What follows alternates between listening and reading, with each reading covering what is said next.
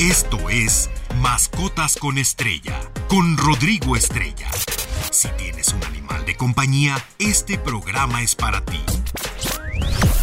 Datos, anécdotas, información, curiosidades. Todo. Mascotas con Estrella. Muy feliz sábado, gracias por estar con nosotros aquí en Mascotas con Estrella. Los saluda Rodrigo Estrella. Ya sábado 15 de abril del año 2023, rapidísimo se nos está yendo el año y como lo prometido el sábado pasado no terminamos el tema de la higiene bucal o cuidado dental de nuestros animales de compañía, así que hoy pues les voy a seguir extendiendo un poquito este tema ya que he recibido muchos comentarios y solicitudes.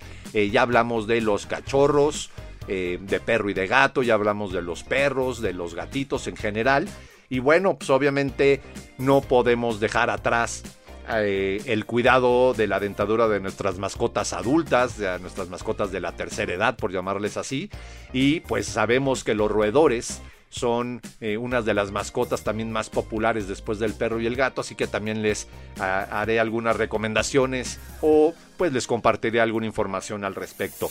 Les recuerdo nuestras redes sociales, Estereocien MX en Facebook, Twitter, Instagram y TikTok y nuestra página estereociendigital.mx donde pueden encontrar los podcasts de Mascotas con Estrella, de Autos al 100, del especial con Lili Musi, eh, los programas de Claudia, vaya aquí toda la información y sobre todo también información muy interesante de sus artistas favoritos.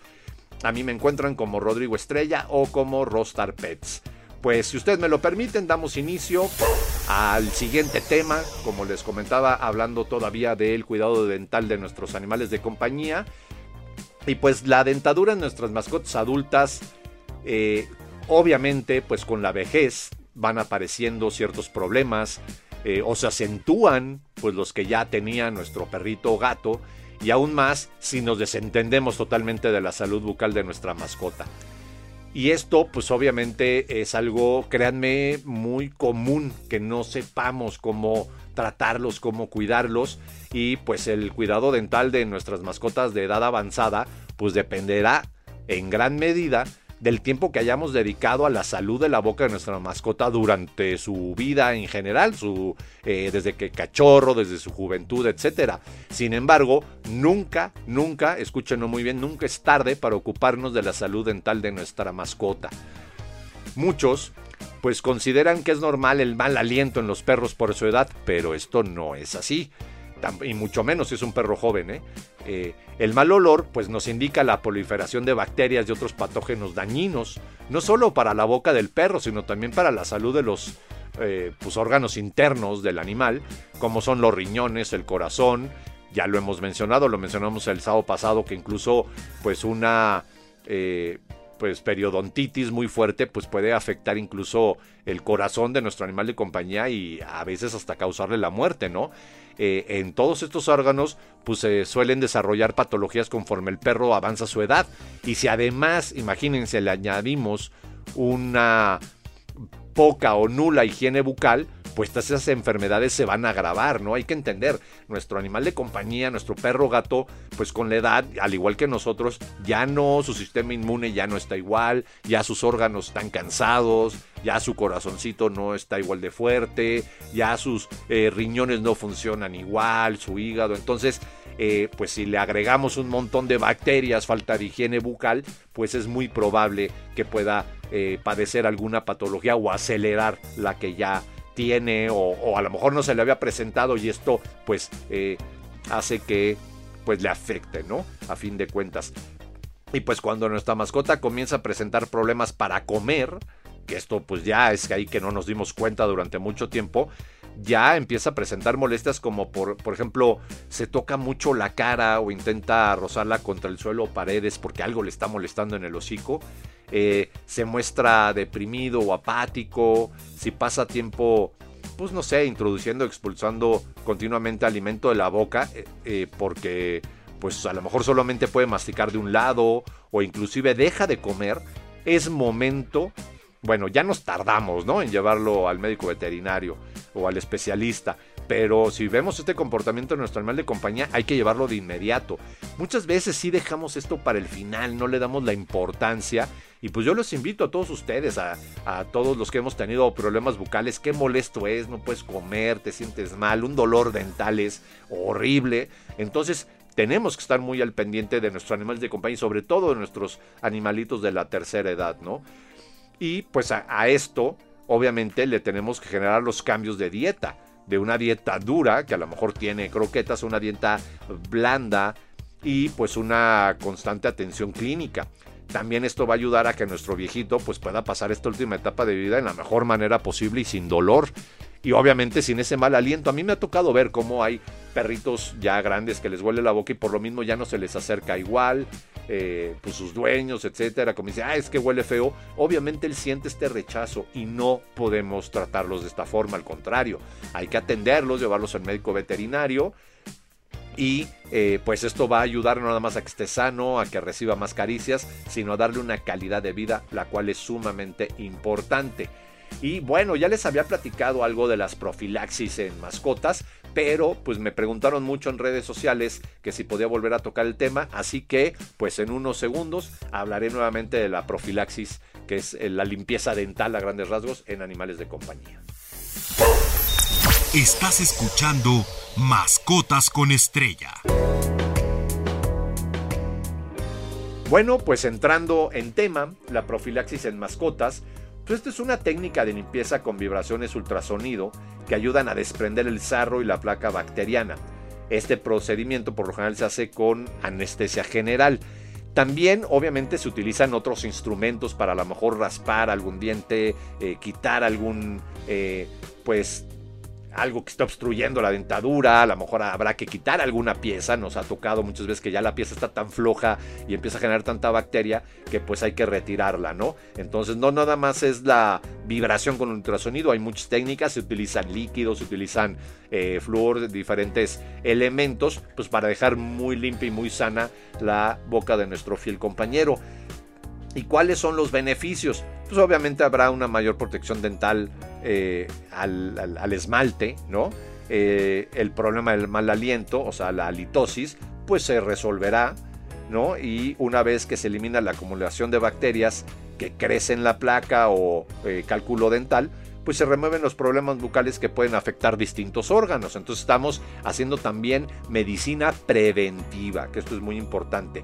Una profilaxis es necesaria pues más o menos una o dos veces al año, excepto en cachorros menores a año y medio. Ojo, si tu perrito tiene menos de dos años, es mejor que sigas los consejos que te di de eh, cuidar la dentadura de tu cachorro eh, que estaremos publicando en redes sociales para que lo tengan a la mano, en vez de hacer una profilaxis. Si tú vas cuidando a tu cachorro eh, o a tu gatito desde chiquito, es probable que no necesite una limpieza dental hasta cuando ya esté más grande, ¿no?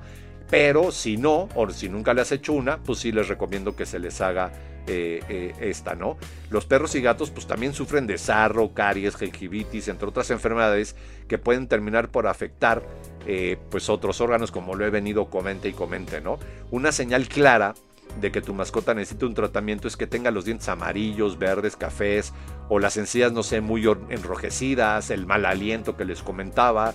Entonces este es el momento reitero, de llevarlo a un médico veterinario, aunque ya nos tardamos. La idea es que esto sea preventivo, siempre estarlo llevando constantemente con un médico veterinario para revisar su salud en general, incluyendo su salud bucal, y de esta forma, eh, pues prevenir cualquier tema que pueda llegar a tener, ¿no? Y muchas se preguntan que este es un tema que es el por el que estoy volviendo a tocar esto, ¿no? Eh, ¿Por qué se necesita utilizar anestesia general para realizar la limpieza dental de nuestras mascotas? Pues la verdad es que su utilización está totalmente justificada para realizar una correcta y completa limpieza de sarro de dientes y encías.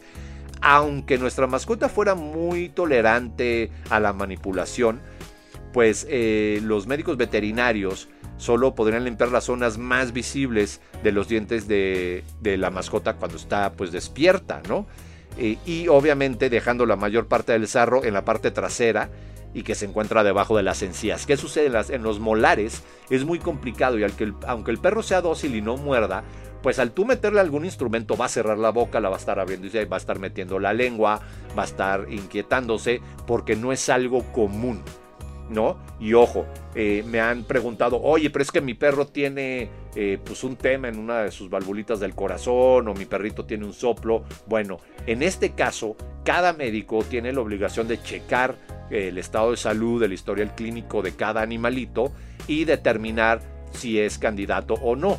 Y también existe la opción de la eh, anestesia inhalada, que es un poco más costosa, obviamente, pero menos riesgosa. Y esto se utiliza en animales eh, pues que pueden tener algún tema de salud que la anestesia intravenosa pues les pueda eh, causar algún daño o pues alguna afectación, ¿no?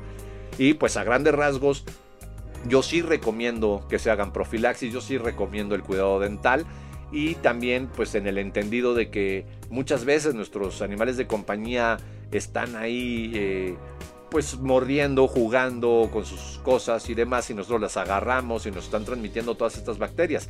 Así que si tenemos un animal de compañía también con una boca y hocico sano, pues nosotros también estamos cuidando nuestra salud, ¿no?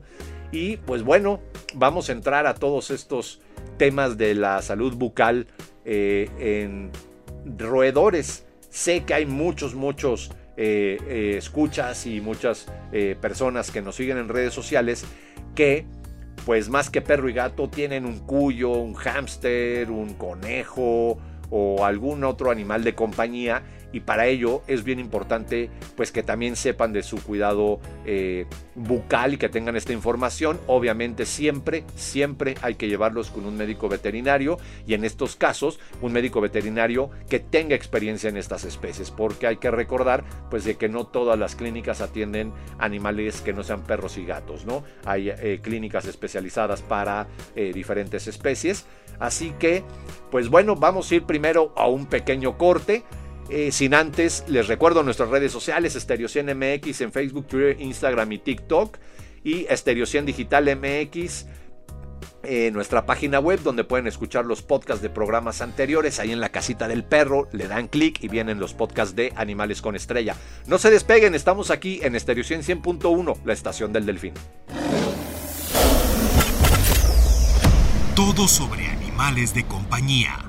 Mascotas con estrella. Qué bueno que continúan con nosotros. Y bueno, eh, ahora sí, vamos a entrar de lleno al cuidado bucal en roedores. Hay que entender que la masticación es vital para una buena digestión y la salud de dientes es indispensable para una buena calidad de vida en estos animalitos. Es muy importante que conozcamos el tipo de dieta que deben de consumir, por ejemplo, los conejos o los roedores que tenemos en casa, así como las características de su dentadura para un mejor control de posibles enfermedades. Ojo, los conejos no son roedores, ahorita les explico por qué, muchos creen que sí, pero bueno, hay una pequeña diferencia que es la cantidad de incisivos que tienen, pero bueno, ahorita entramos a detalle. Lo que sí tienen en común, eh, bueno, se los digo de una vez, los conejos son eh, logomorfos, es decir, se diferencian de los roedores porque presentan seis incisivos, dos inferiores y cuatro superiores, mientras que los roedores todos solamente tienen cuatro incisivos, dos inferiores y dos superiores, ¿no? Esa es la gran diferencia. Los incisivos, pues obviamente son fáciles de observar generalmente, ¿no? Y para la eh, exploración de premolares, molares, pues debemos de usar un instrumental médico especializado y específico, pues porque no es fácil revisarle sus muelitas, por ejemplo, a un conejo, y vaya que muerden duro, ¿eh? Y pues los incisivos se usan para cortar, eh, ¿no? Los pues del alimento y los premolares y molares sirven para triturar el alimento, al igual que en nosotros. Pero al masticar el, movimiento de la mandíbula es lateral y unidireccional, permitiendo el perfecto desgaste de los dientes. Es decir, mientras ellos comen se van desgastando los dientes. Y los conejos, cuyos y chinchillas son animales herbívoros que se alimentan pues, de plantas que se encuentran en su hábitat natural. Por eso, ojo, hay que ver bien qué tipo de animal tenemos y darle una dieta correcta. Los conejos no solamente comen zanahorias, esto es un estereotipo que nos dieron algunos caricaturas y programas de televisión. Eh, tienen que comer muchas otras, pues comen calabaza, lechuga, eh, espinaca, vaya, eh, muchas otras pues frutas y verduras que hay que complementar su dieta, ¿no? Independientemente que les demos pienso, es decir, la que conocemos comúnmente como conejina, ¿no? y pues su dieta se basa en vegetales con una alta concentración en fibra y pobre valor nutricional, por lo que es necesario que todo el tiempo estén en una ingesta continua de grandes cantidades de alimento. Estos animales tienen las raíces abiertas de todos sus dientes. ¿A qué me refiero con esto? ¿Cómo que las raíces abiertas? Sí, esto significa que crecen de forma continua durante toda la vida del animalito. Entonces, imagínense, sus dientes crecen de 2 a 4 milímetros a la semana. Y pues la dieta alta en fibra favorece la digestión y el desgaste natural de los dientes. Así es que no solamente es ponerles la comida y ya, ellos tienen que estar eh, pues royendo, estar eh, come y come y come, porque esto, aparte de su alimentación, su digestión y aprovechamiento de los alimentos, va a ayudar a que se desgaste este crecimiento natural que tienen, el cual pues es parte de su función. ¿No? Si nosotros le damos, por decir algo, voy a poner un ejemplo muy burdo, eh, alimento en la mañana al conejo y se lo acaba y ya, pues todo el día no estuvo eh, masticando, no estuvo desgastando sus dientecitos y pues al rato va a poder tener algunos problemas de salud por lo mismo o pues los dientes muy grandes no le van a caber ni en la boca y va a empezar con otro tipo de problemas, ¿no? Y pues las principales causas de una mala oclusión en roedores, pues es una dieta incorrecta, ¿no? Eh, la, pues no sé, malformaciones, ¿no? Las razas enanas tienen predisposición a defectos de la longitud del maxilar y la mandíbula que provoca una mordida anormal y eh, pues sobrecrecimiento de los dientes incisivos. Es decir, lo vamos a ver como decíamos en los chistes, ¿no? Como Felipito, todo dientón, y no va a poder cerrar el hocico y luego ellos mismos se empiezan a partir los labios o muerden chueco y les empieza a generar problemas de mandíbula, por mencionar los comunes, porque hay muchas, muchas eh, patologías o enfermedades que se les puede causar por una mala alimentación, ¿no? Y pues también esto les va a generar agentes infecciosos en su boca, ¿no? Y pues las enfermedades metabólicas óseas por, eh, por ejemplo, por un déficit de luz UV, déficit de vitamina D o déficit de vitamina C, sobre todo en cuyos, es sumamente común. Y esto pues es provocado por una mala alimentación y por una falta de desgaste en sus dientes, ¿no? Y si no detectamos el problema a tiempo, nuestra mascota puede presentar pues diferentes problemas, ¿no? Por ejemplo, deja de comer parcial o totalmente, eh, seleccione el alimento, solamente va a, alimentarse de cosas muy suavecitas y lo cual pues esto va a evitar que su nutrición sea correcta, va a empezar a perder peso. Eh, como les comentaba, sus incisivos van a estar sobrecrecidos, entonces vamos a tener ahí, si de por sí son dientones estos animales, ¿no? Pues ahora imagínenselo, eh, exceso de diente, pues está, está grave, ¿no? van a empezar a salivar excesivamente, eh, pueden llegar a tener por esta salivación y por morder eh, o masticar chueco, pues el mentón y el cuello húmedos y esto pues les puede generar otro tipo de patologías como dermatitis y demás. Eh, hay una descarga nasal muy fuerte, hay lagrimeo en muchas ocasiones de uno de los dos ojos y empieza a tener abscesos en la cara o debajo de la mandíbula pues estos abscesos me refiero a que tienen pus y demás. Así que, pues mucho ojo con estos animalitos. Y ahorita, para cerrar el programa, les voy a hablar un poquito de lo que es el golpe de calor en perros. Ojo con esta información, eh, les va a interesar mucho. Todo sobre animales de compañía. Mascotas con estrella. Pues bueno, ya sé que estamos en época de lluvias, pero también el calor se deja sentir, ¿no? Eh, y a veces después de que llueve y sale el sol, bueno, se evapora toda esta agua y empieza a haber una humedad y un calor que, que no es, pues, eh, lo más sano, sobre todo para los animales de compañía, y es importante que estemos conscientes de cómo el calor afecta a nuestros perros o gatos, y pues no es algo para tomar a la ligera, ¿eh? El agotamiento por el calor en los perros, por ejemplo, que son los que pues sacamos a pasear, van a parques o etcétera, eh, puede llevar a condiciones graves y potencialmente fatales, como un golpe de calor hasta un paro cardíaco. Eh, solo hay que saber pues, prevenirlo y en su caso identificarlo si vas a climas más cálidos, tropicales o desérticos, o ahí vives, ¿no? Si vives en Sonora, en Veracruz, en Oaxaca, en no sé, por ejemplo, eh, pues hay que tomar en cuenta que ellos deben de tener agua limpia siempre y, y, agua limpia y fresca en todo momento, ¿no? Los tenemos que estar hidratando constantemente y asegurarnos de que tengan descansos continuos y un lugar fresco con sombra donde puedan reposar. Esto aplica también en la Ciudad de México, que sabemos que aquí a lo mejor el calor no es tan intenso como en la costa o como en las zonas desérticas, pero el calor ya es suficiente. Y más si tenemos ciertas razas de perros o de gatos, ¿no?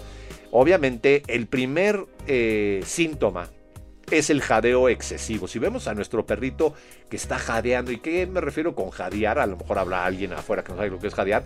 Es que esté con su lengüita de fuera respirando por su boca y esté... Si está jadeando mucho nuestro perrito, ojo, ¿no? Pero pues también hay otros síntomas que son fatales, como que no responde a los comandos simples que identifica comúnmente, como puede ser su nombre, ¿no? Al llamarlo, pues reacciona como distraído, se, podemos notar sus ojos vidriosos o que está babeando en exceso, que tiene una frecuencia cardíaca rápida, como nos podemos dar cuenta, pues así como nosotros mismos le ponemos su, la manita en el pecho y sentimos que trae su palpitación muy rápida, ¿no? Si vemos que se marea, que tiene falta de coordinación o incluso ya si tiene fiebre y pues vaya, pérdida del conocimiento, esto ya es un poco más grave, ¿no? Hay que inmediatamente ir al médico veterinario a que lo atiendan. Todos los animales corren riesgo de sobrecalentarse, de tener un golpe de calor, pero algunos son más propensos, como les comentaba, como aquellas con un pelaje o pelaje muy largo. Les pongo ejemplo, los huskies, los akitas, los alaska malamut, eh, pues son perros que realmente su, su origen es para que estén en zonas frías.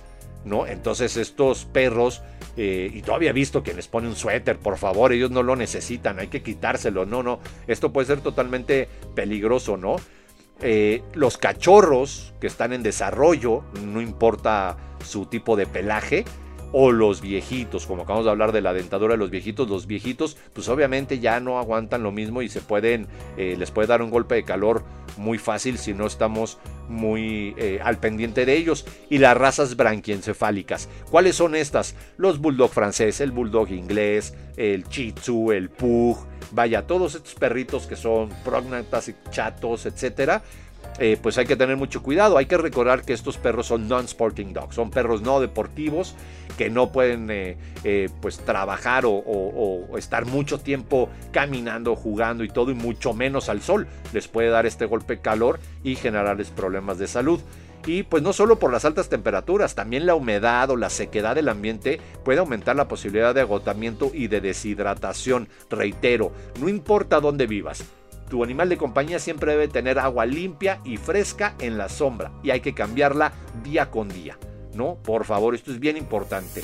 Y pues la recomendación de siempre, hay que acercarnos a nuestro médico veterinario de confianza y consultarle cualquier duda que tengamos, así como a nosotros también nos pueden escribir por redes sociales y trataré de, responder como siempre personalmente todas sus dudas eh, sobre estos temas. Y vamos a estar haciendo estas publicaciones tanto en nuestra página web que es estereociendigital.mx eh, donde van a encontrar estos artículos en la zona de, eh, mascotas con estrella, como en mis redes sociales. Hay que recordar que cuidarlos pues, es nuestra responsabilidad. Y esta semana ya no hay efemérides todavía de animales, pero la siguiente semana aguas porque va a estar cargado. Viene el Día Mundial del Perro eh, de Servicio, de Trabajo. esto es muy importante. Viene el Día Mundial contra el uso de animales en laboratorios. Eh, y pues voy a estar publicando muchísimas cosas y vienen algunas efemérides de algunos animales, como saben siempre las publico y las comparto porque es importante conocerlos y de esta forma los vamos a valorar más. Pues yo me despido no sin antes darles la frase de la semana que dice así. Frente a mis animales me quedé callado y aprendí mil maneras nuevas de comunicarme. Que tengan un excelente fin de semana. Quédense aquí en Estereo 100 100.1 y 1000 AM, la estación del Delfín. Esto fue Mascotas con Estrella. No te pierdas la siguiente emisión, porque siempre hay algo interesante sobre nuestros animales de compañía. Mascotas con Estrella en Stereo 100.